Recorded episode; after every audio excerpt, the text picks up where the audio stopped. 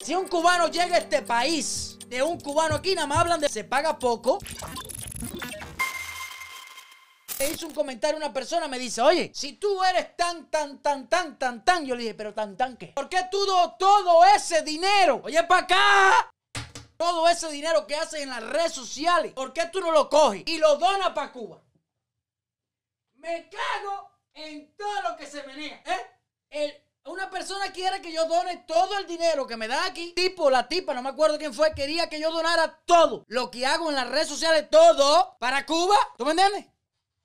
Dime algo. Dime algo, pero ¿qué como yo? ¿Qué come Victoria? ¿Qué come mi familia? Porque muchas personas en el 2020 no pueden meterse en la cabeza de que yo vivo de hablar mierda en las redes sociales. No se le mete en la cabeza, todavía no lo creen. Yo te digo algo a ti, porque muchas personas a diario en las redes sociales me mandan a buscar trabajo. Yo en cualquier momento los complazco a todos y me voy a trabajar para construcción, vaya por, para complacerlo a todos ustedes. En el 2020, siglo XXI, hay personas que se ganan la vida creando contenido en las redes sociales, como yo. Yo hablo mierda, a la gente le gusta y por eso eh, hago hago videos donde las redes sociales generan dinero, igual que los sponsors. Que lo único que tengas en la cabeza es venir a Estados Unidos a trabajar 12 horas. Todo el mundo lo tiene que hacer al inicio, eso es normal. Pero que lleves 5 años nada más pensando en los taxis para irte para Cuba y no hayas abierto tu negocio, no hayas hecho tu vida, ese no es mi problema. Estados Unidos es un país que te da todo tipo de oportunidades. Todo tipo de oportunidades. Aquí nadie te dice, oye, no puedes hacer esto, oye, no puedes hacer lo otro. Si tú un negocio te meten una multa, que te quitan el local. Aquí nadie se mete en eso. Aquí el cubano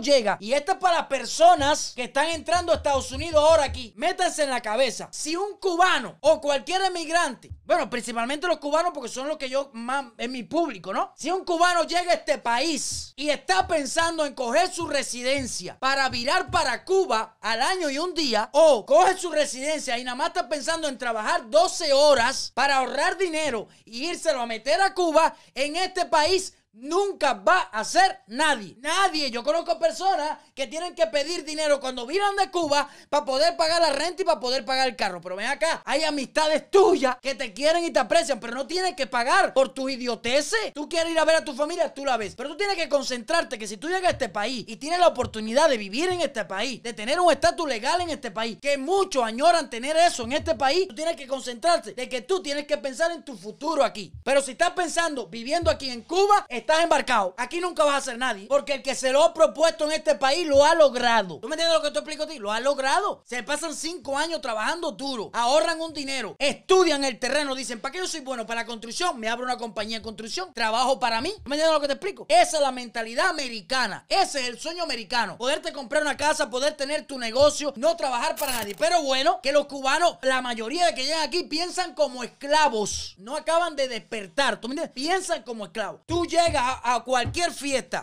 de un cubano aquí, nada más hablan de factoría, de construcción y de que me subieron las horas y que nada más me salieron tantas horas a la semana. No hablan de que, oye, voy a tener un negocio, estoy estudiando este negocio para abrirme una compañía, porque está demostrado que todos los cubanos que abren compañía aquí les va bien. Y si no les va bien, cierran ese y abren otro. ¿Cuántos cubanos tú conoces? Pónmelo en el chat, que tienen negocio y les va súper bien y trabajan para ello. O y la otra cosa no es su negocio. Pone como William Pérez que llegó a este país, estudió su carrera, está estudiando su carrera, ya hizo una parte y va a hacer la otra y ya trabaja como profesional en lo que le gusta. Pero se ponen para algo, no pensar como un esclavo. Factoría, factoría construcción. Hace un tiempo atrás llegué a un lugar donde había una fiesta de cubanos. Y yo los miraba así para acá y miraba para allá. Y uno era factoría y el otro construcción. Y decían, esta semana me fue mal, me dieron pocas horas. Pero no, tranquilo, con eso yo voy ahorrando. Ya tengo reunido 3 mil dólares para irme para Cuba. Oye, tú haces con tu vida lo que te dé la gana. Ahora tienes que estar claro, vuelvo y repito, que si llegas a este país pensando, óyeme, pensando